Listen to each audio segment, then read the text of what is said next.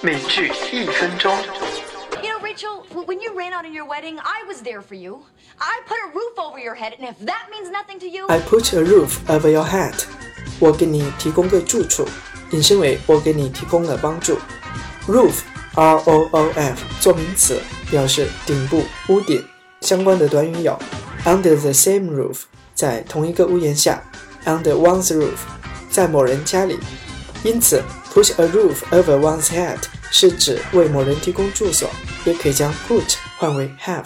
拓展句子：I don't think we can live under the same roof any longer。我觉得我们不能再生活在同一个屋檐下了。I don't want her under my roof again。